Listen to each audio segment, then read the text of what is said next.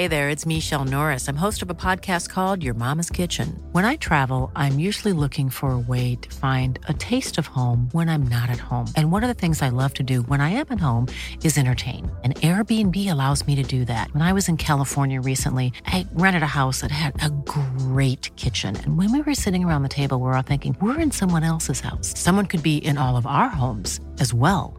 If you have a home, but you're not always at home, you have an Airbnb. Your home might be worth more than you think.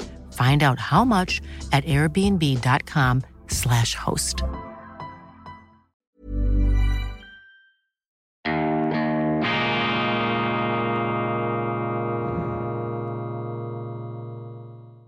Grüezi miteinander. Einen wunderschönen guten Morgen, meine sehr verehrten Damen und Herren, liebe Freunde, vor allem in Deutschland und in Österreich. Ich begrüße Sie herzlichst aus unserer wunderschönen Bundesstadt Bern bei sommerlichen, sonnigen, angenehmen, überhaupt nicht glutofenmäßigen und klimaapokalyptischen Temperaturen zur internationalen Ausgabe, puh, jetzt habe ich den Satz fast nicht hingekriegt, zur internationalen Ausgabe von Weltwoche Daily, die andere Sicht, unabhängig, kritisch, gut gelaunt. Jetzt muss ich hier das Bild noch etwas zurechtrücken. Unabhängig, kritisch, gut gelaunt am Dienstag, dem 31. Mai 2020. 22. Wenn Sie nur noch ein Buch in Ihrem Leben jemals lesen werden, dann muss das dieses Buch hier sein, Günter Stöckel, russische Geschichte. Das ist jetzt nur ein ganz kleines bisschen übertrieben. Dieses Buch ist wirklich hervorragend. Ich kann mich fast nicht losreißen. Eine fesselnde, auch anspruchsvolle Lektüre über das komplexe Thema, über das komplexe Kapitel der russischen Geschichte seit den Anfängen im Mittelalter bis 1961, 1997. Das waren die beiden Auflagen, die hier noch vereinigt sind. Ein absolutes Standardwerk, sehr, sehr gut geschrieben, sehr differenziert und sehr erhellend und lehrreich auch und gerade für die heutige Zeit. Ich bin jetzt äh, ungefähr im 15., 16. Jahrhundert angelangt und da ist bereits einiges passiert. Die Anfänge Russlands, Kiew, Kiewer Russ, die Schweden herbeigeholt von den slawischen Stämmen unter sich verfeindet haben in einer Art Headhunting-Verfahren, so muss man sich das vielleicht vorstellen. Schwedische Wikinger, Ruotsi, in finnischer Diktion geholt, die Ruotsi, die Rus, die, das Schwedenland, könnte man sagen, Russland, das Schwedenland. Diese Schweden haben dort die Rurikiden, das Kommando übernommen in Kiew, ein strahlendes Fürstentum aufgebaut, sind dann irgendwann zur griechisch-orthodoxen Kirche übergetreten vom Heidentum, waren vernetzt und verschwägert auf den größten Königshöfen Europas, also auch sehr stark hier eingebunden. Kiew hochinteressant. Äh, nicht nur kriegerische Eroberungen, sondern auch Handel durch Flüsse, fast etwas Hansestadt-mäßiges. Doch dann im 13. Jahrhundert kommen die tatarischen Horden, die Mongolen, die goldene Horde der Kane und die haben dieses blühende Kiewer Russenreich zertrümmert, unterjocht zu erniedrigenden Tributzahlungen gezwungen und aus diesen Trümmern der einstigen glanzvollen Kiewer Russ ist dann ein neues russisches Imperium entstanden mit dem Schwerpunkt Moskau. Und das Interessante ist, dass dieses Moskau, so viel habe ich jetzt gelernt, überhaupt nicht prädestiniert schien, da zur Zentrale eines zwölf Zeitzonen umfassenden Imperiums zu werden, doch durch eine sehr beharrliche, geduldige und auch kluge Politik der Risikoabwägung, auch der geschickten Heiraten,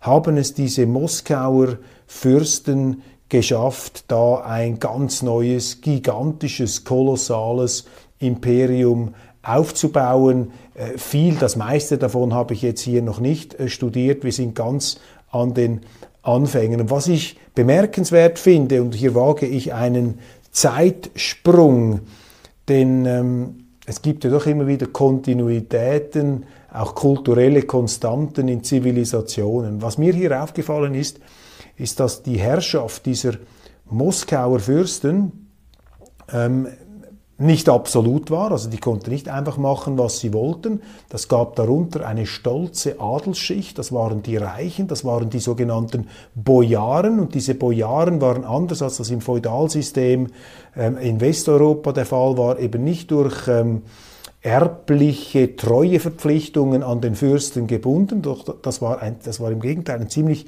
illoyaler auf den Eigennutz bedachter Haufen, diese Bojaren. Und die haben dann, wenn es ihnen mal nicht mehr gepasst hat, unter einem Fürsten, haben sie sich einfach einem anderen Fürsten angedient. Eine Flexibilität, die da zu beobachten war. Und jetzt also der Zeitsprung. Ich frage mich mit Blick auf die Ukraine, und Russland ist ja auch ein bisschen so ein Staat. Da haben sie auch einen Putin, das ist der Großfürst, und unten die Oligarchen, das sind die Bojaren, die da unter sich verfeindet sind, äh, hochgradig äh, im Konkurrenzverhältnis und die tolerieren dann den Großfürsten so lange, bis er ihnen Vorteile bringt und in der Ukraine wird es nicht ganz anders sein. Und ich frage mich jetzt einfach, wenn sich der Krieg so weiterentwickelt, wie sich das zeigt, dass nämlich die Ukrainer verlieren, trotz den gigantischen Waffenlieferungen aus dem Westen, kommt dann irgendwann einmal der Punkt, wo diese ukrainischen Bojaren, die ukrainischen Oligarchen, Zelensky, dem Präsidenten, ihre Loyalität aufkünden und mit den Russen plötzlich ins Geschäft kommen wollen, mit Putin? Das ist eine Frage, die ich mir gestellt habe beim Lesen dieses Buchs. Es wäre nichts Neues, dass die Führungseliten, die sehr reichen Leute sich plötzlich äh, während eines Konflikts auf die andere Seite geschlagen haben. Wir werden sehen, ich habe dazu keine Anzeichen, ich kenne dazu auch die Situation nicht gut genug. In der Ukraine quasi die innen politischen Machtverhältnisse, aber sehr, sehr interessant, was man aus diesem Buch lernen kann. Deshalb, ich empfehle Ihnen wirklich Günter Stöckel, russische Geschichte für alle, die sich hier etwas vertieft mit der Materie auseinandersetzen wollen. Und die Ukraine ist ja ähm, eine Art Wiege äh, Russlands. Aber, und das schreibt er eben auch, schon sehr früh hat sich dort ein nationales Sonderbewusstsein herausgebildet dass die Großrussen, die Moskauer Russen nicht ähm, zu respektieren bereit waren. Oft hat man das gar nicht so ernst genommen und entsprechend natürlich hat sich das dann gegenseitig auch aufgeschaukelt mit all den tragischen Konsequenzen, die wir heute beobachten können. Großes Thema in den deutschen Medien ist die Inflation. Das ist ja das nationale Trauma, Hyperinflation, 20er Jahre, Geldentwertung. Das hat natürlich in der deutschen Geschichte ganz brutale Wunden geschlagen. Für die Deutschen die Inflation, ähm, die prägende historische Erfahrung, deshalb die Geldpolitik der Deutschen ausgerichtet darauf, die Inflation zu vermeiden. Interessant bei den Amerikanern ist die Deflation, die allzu zurückhaltende Geldpolitik. Darum neigen die Amerikaner zu einer Politik des leichten Geldes. So sehen sie eben, dass die Finanzpolitik nicht einfach nur sterile Wissenschaft ist, Mathematik. Nein, das hat sehr, sehr viel mit den historischen Erfahrungen zu tun. Die Amerikaner mit einer ganz anderen historischen Erfahrung, nach einer ganz anderen Geldpolitik als die Deutschen. Aber diese Inflation jetzt im äh, Monat Mai bei 7,9 Prozent, die ist gravierend. Und ich kann, mir, ich kann mir vorstellen, dass in Deutschland das Unbehagen gegenüber dieser äh, Inflation und auch der Politik steigt, denn es sind keine Politiker in Sicht, denen man zutraut, diese Inflation in den Griff zu bekommen. Ganz im Gegenteil, wenn Sie anschauen, was die deutsche Regierung macht, zwar etwas zögerlich, noch zurückhaltend, Olaf Scholz sei Dank, äh, dann ist das eine Politik, die natürlich mit der ganzen Übernahme der konfrontativen Rhetorik und auch der äh, Konfrontationsstellung der Amerikaner ähm, gegenüber Russland, auch gegenüber China darauf abzielt, die Inflation noch mehr zu verschärfen. Denn diese Russlandpolitik führt zu, führt zu steigenden Energiepreisen. Die Sanktionspolitik, dass man das knappe Gut des Erdöls jetzt noch weiter verknappen möchte, wird natürlich ebenfalls inflationstreibend wirken. Leidtragende werden die Deutschen sein, die sich dann die Mobilität nicht mehr leisten können. Und, und, und, die Politiker werden nur mittelbar bis gar nicht davon betroffen sein. Und da ist sicherlich äh, mit einem Unbehagen, mit einem brodelnden Unmut zu rechnen, da die äh, Politik eben anstatt hier die Inflation zu dämpfen, immer noch eins drauf gibt. Äh, dazu äh, muss ja noch gesehen werden, dass die ganze EU-Euro-Politik der Europäischen Zentralbank eine Art Politik der institutionalisierten Durchfütterung der hochverschuldeten Pleitestaaten im Süden auf Kosten der deutschen Steuerzahler, dass diese lockere Geldpolitik der EZB durch Christine Lagarde, der ehemaligen Synchronschwimmerin, auch nicht geeignet ist, ähm, die Leute hier äh, von ihrer berechtigten und wohlbegründeten Skepsis abzubringen. Und äh, das heißt, äh, das sehen wir auch in eine andere Schlagzeile, dass ähm, die Importpreise so stark gestiegen sind wie seit 1974 nicht mehr, wie seit der Ölkrise nicht mehr. Das sind schon einschneidende Erfahrungen. Übrigens, Klammer auf, USA erstmals stärkeres Wirtschaftswachstum als China seit 1976. Also die USA sind ein Krisengewinner, Deutschland ist ein Krisenverlierer. Das müssen wir ganz klar sehen. Also hier sind auch die Interessen unterschiedlich gelagert, Klammer geschlossen. Jetzt also die Inflation, damit einhergehend auch die Angst vor einer Rezession. Auch dies beherrscht die Schlagzeilen. Und die einzig gute Nachricht in rezessiven Zeiten ist, dass die bürgerliche Politik da eine Renaissance erlebt. In schwierigen, in wirtschaftlich angespannten Zeiten ist die Politik der Traumtänzer nicht gefragt. Das heißt, die Grünen vor allem haben dann Probleme. Die Grünen sind eine ausgesprochene Wohlstandspartei.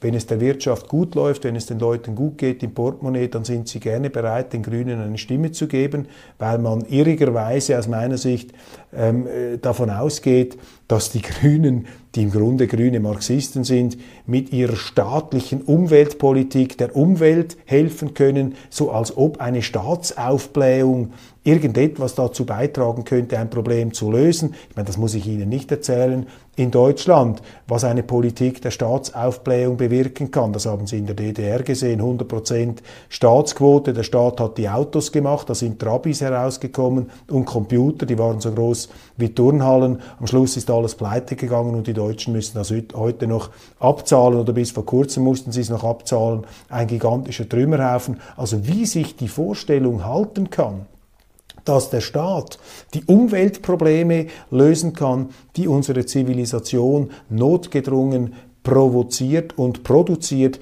das wird mir schleierhaft bleiben, aber eben das süße Gift des Sozialismus ist eben ein süßes Gift, das ähm, geeignet scheint, uns auch immer wieder den Verstand etwas einzunebeln. Aber in Rezessionszeiten wäre im Prinzip die gute Nachricht eben, dass die Traumtänzer in den Hintergrund rücken müssen. Die Linken, das ist manchmal etwas zweischneidig. Eine sozialdemokratische Politik kann in schwierigen Zeiten auch ähm, gestärkt werden, dadurch, wenn die Leute verzweifelt sind und ihre Hoffnung nur noch auf den Staat setzen. Ich glaube aber nicht, dass das in Deutschland der Fall ist.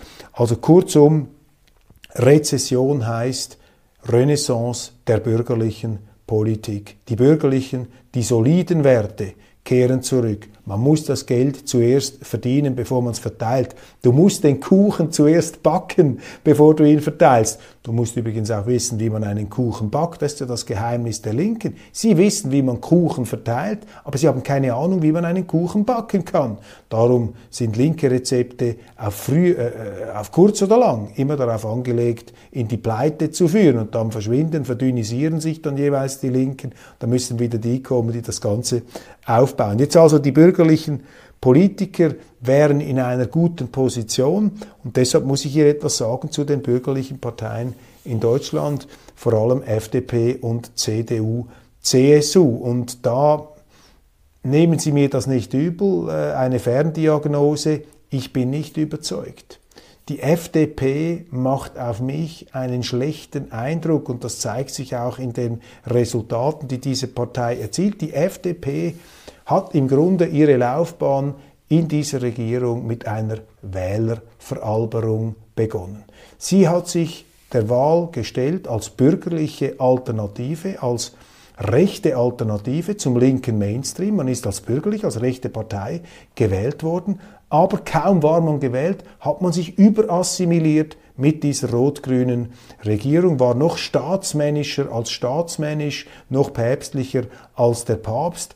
Der äh, zuvor rhetorisch forsche Parteichef Lindner hat fast schon wie ein heimlicher Präsident, wie ein Regierungschef hier die Einheit der drei Parteien, die Zusammenarbeit beschworen und sich da wirklich bis zur Unkenntlichkeit, bis zur Ununterscheinbarkeit selber eingetopft, selber eingemeidet, eingemeidet in diesen rot-grünen Salat und dabei auch allerlei äh, politische Manöver mitgemacht, die heute der FDP und ihren äh, die heute die, die FDP äh, beschädigen und die Wähler zu Recht verwirren, Geldausgabepolitik, Genderpolitik, auch in der Europapolitik. Man ist man spürt gar nichts mehr, dass diese FDP da irgendwo eine gewisse bürgerliche Alternative darstellen sollen in dieser Partei. Und das wird dann natürlich ähm, abgestraft. Überidentifikation mit Rot-Grün. Jetzt habe ich gerade gelesen, dass offenbar eine, die grüne Umweltministerin ist gegen Biosprit.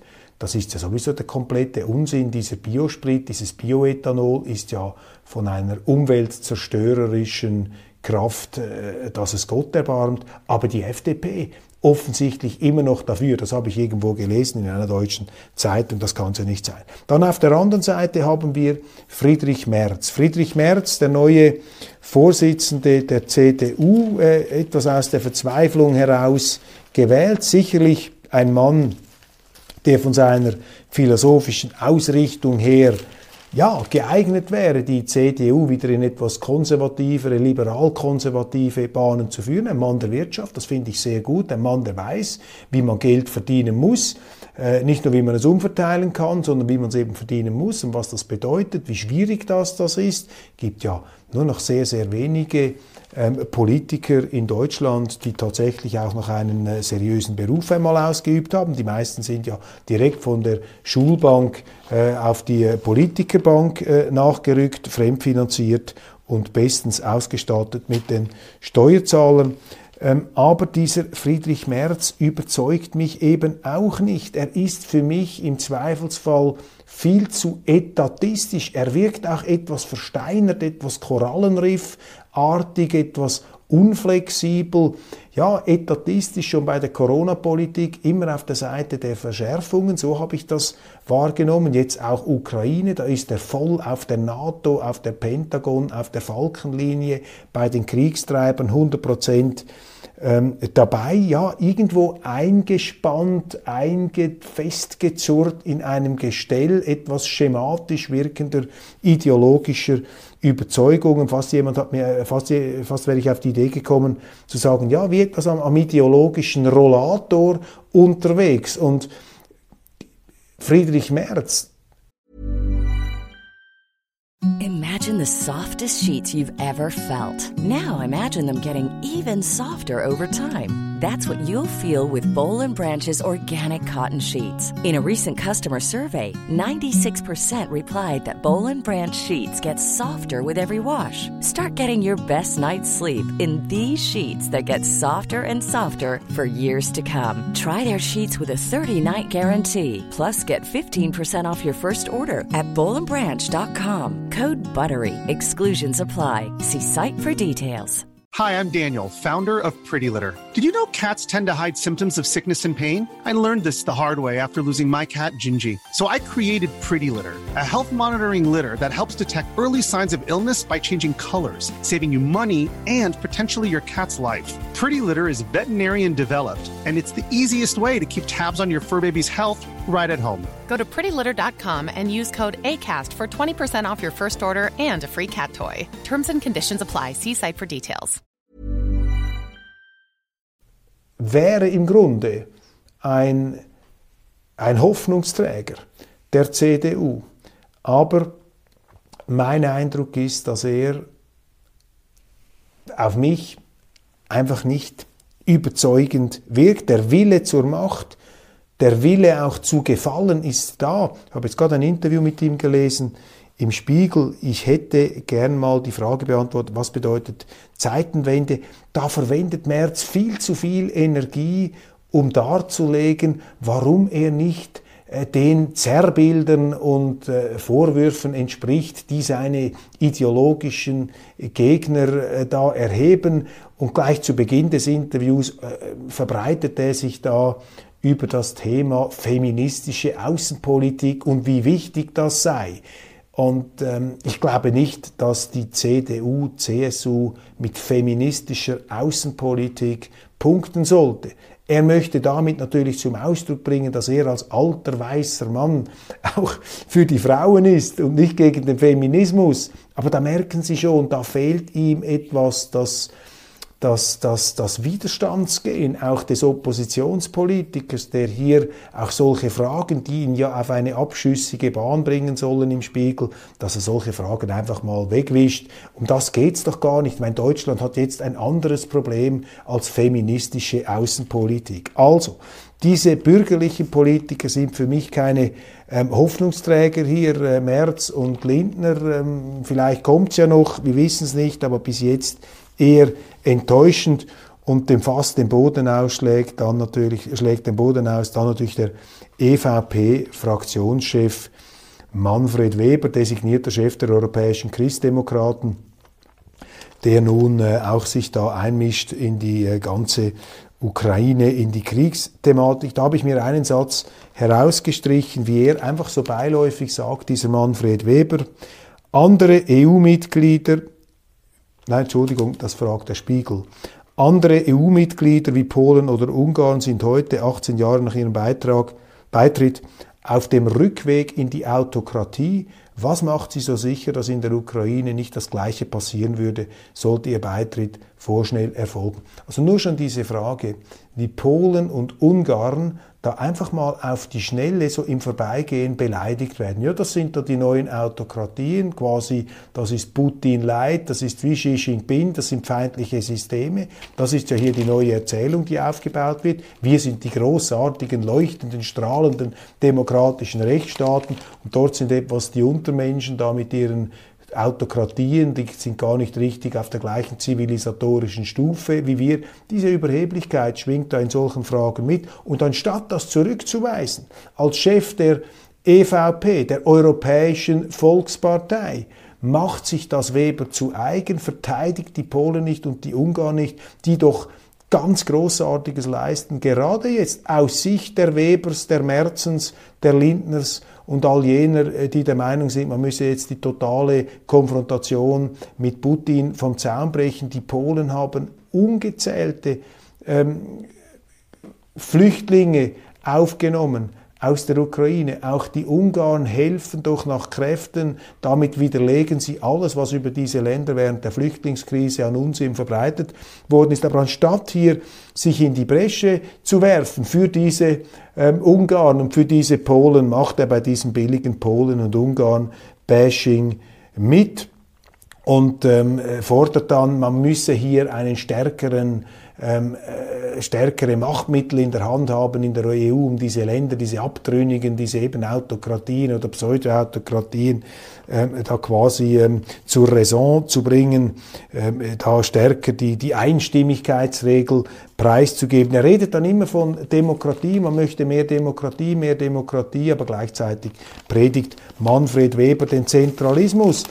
Und äh, ja, das ist hier etwas das Problem. Die andere bürgerliche Partei, die Sie haben in Deutschland, das ist die AfD, die gilt in der Öffentlichkeit nicht als bürgerliche Partei. Da schießen die Medien aus allen Rohren auf diese Alternative für Deutschland. Und ich habe gesehen, jetzt in der Welt hat auch einer der ehemaligen Gründer oder einer der Gründer dieser Partei, Konrad Adam, von mir sehr geschätzt, ein hervorragender Autor, auch ein ähm, ehemaliger Mitarbeiter von mir bei der Welt hat da einen weiteren Abgesang formuliert und ich ähm,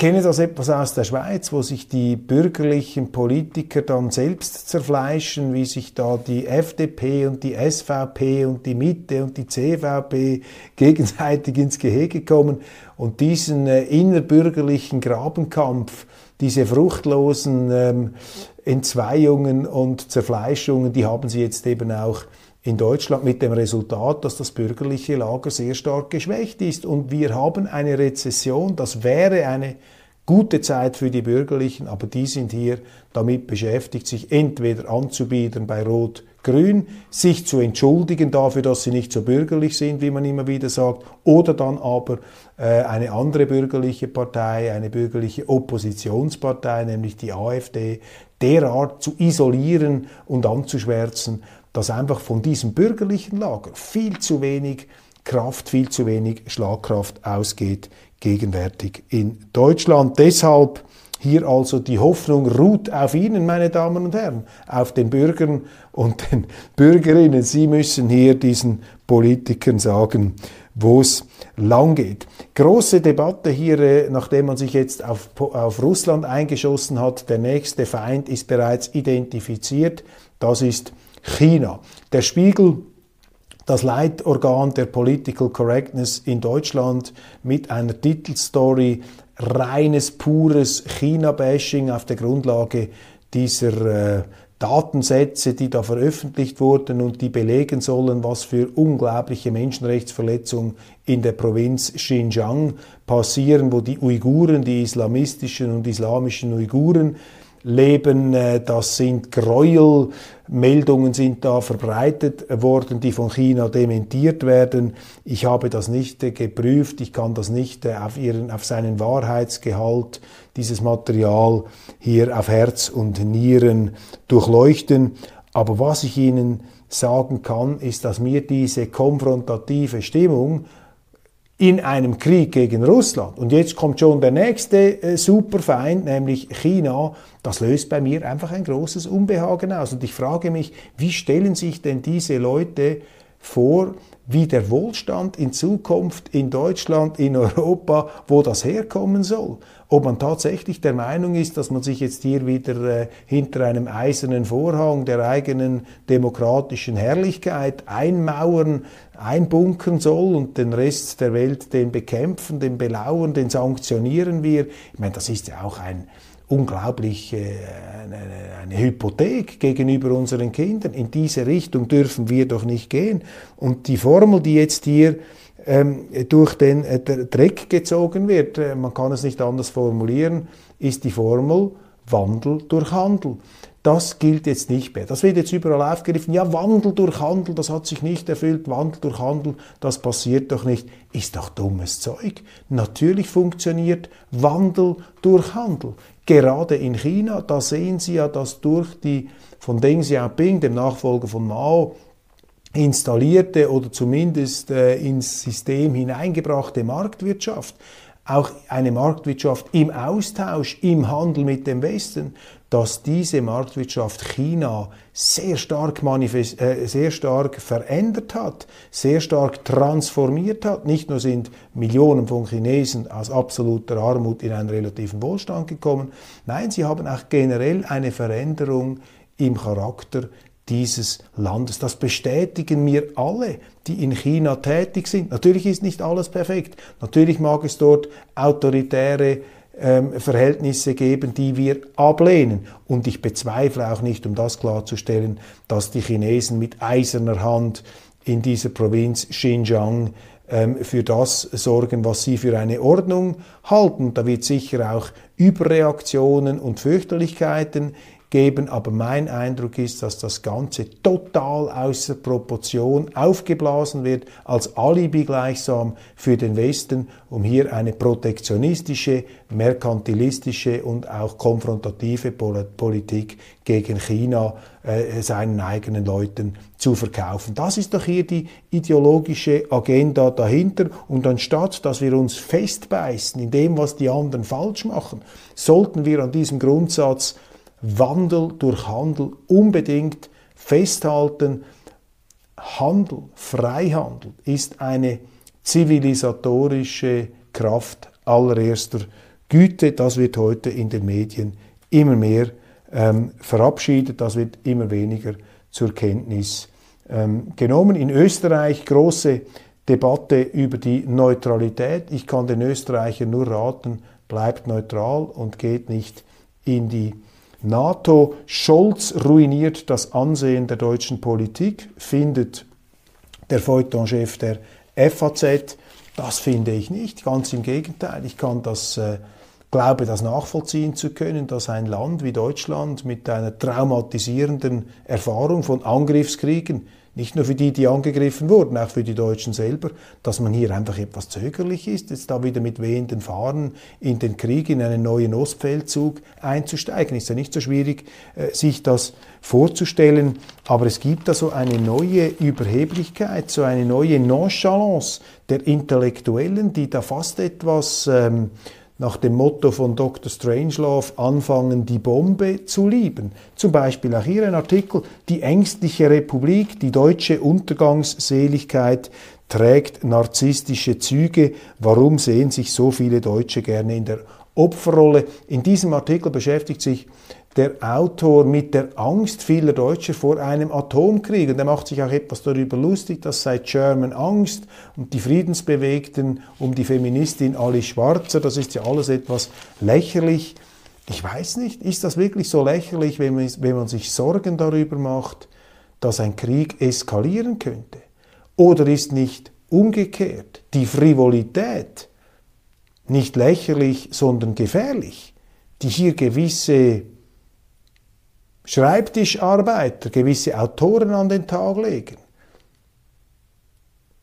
und die Perspektive eines außer Kontrolle geratenen Kriegs gar nicht zur Kenntnis nehmen wollen, beziehungsweise die Debatte darüber, die Sorgen darüber eben ins Lächerliche ziehen. Das ist vielleicht gefährlich. Also ich glaube, es, äh, wir werden dann sehen, wie das läuft. Ich meine, es sieht ja so aus, als ob sich da die verschiedenen Prognosen im Zusammenhang mit diesem Ukraine-Krieg äh, nicht unbedingt äh, bewahrheiten im Sinne der Propagandaabteilungen des ukrainischen Präsidenten. Man muss ja manchmal auch die Schlagzeilen etwas äh, zwischen den Zeilen lesen und da lese ich zum Beispiel im Spiegel, Russland ist für immer hier. Wladimir Putins Armee kann jetzt offenbar täglich 300 Tonnen Munition an die Front schaffen und setzt auf eine lange Abnutzungsschlacht gegen die Ukraine. Hinter den Kulissen der NATO hat eine Debatte darüber begonnen, ob man Kiew bis zum Sieg unterstützen oder den Russen einen gesichtswahrenden Ausweg eröffnen soll. Ja, vielleicht dämmert es gewissen Leuten im Westen, dass ihre allzu euphorische Siegeszuversicht möglicherweise an der grimmigen Entschlossenheit der Russen ähm, scheitern könnte. Die Russen, die vielleicht diesen Krieg auch unterschätzt haben, aber der Westen dann wiederum die Russen unterschätzt hat. Und das ist nicht zum ersten Mal in der Geschichte der Fall gewesen. Und deshalb schließe ich diese Sendung, wir sind schon bei Minute 30 angekommen, schließe ich sie mit einer nochmaligen Empfehlung dieses Buchs hier von Günter Stöckel, Russische Geschichte, ein wirklich äh, gewinnbringendes Buch mit äh, sehr, sehr viel Erkenntnis, aber auch sehr, sehr gut geschrieben, verständlich, komplexe Vorgänge so dargelegt, dass man sich darunter etwas vorstellen kann. Also für mich wie ein Thriller, wie ein Krimi, ein sogenannter Page-Turner, ein Seitendreher. Und ganz zum Schluss noch, ich fast hätte es vergessen, Mea Maxima Culpa, ich habe die Hauptstadt Hessens ähm, irrtümlich ähm, als Frankfurt bezeichnet. Dabei ist es Wiesbaden. Bitte verzeihen Sie. Was für eine Peinlichkeit der Schweizer, der da in der deutschen Geografie dilettiert. Wiesbaden ist die Hauptstadt des Bundeslands Hessen und nicht Frankfurt, obwohl Frankfurt am Main als hessische Finanzmetropole uns Schweizern und Zürchern, die wir ja auch etwas äh, eine Finanzmetropole sind und auch eine Affinität haben zu anderen Finanzmetropolen.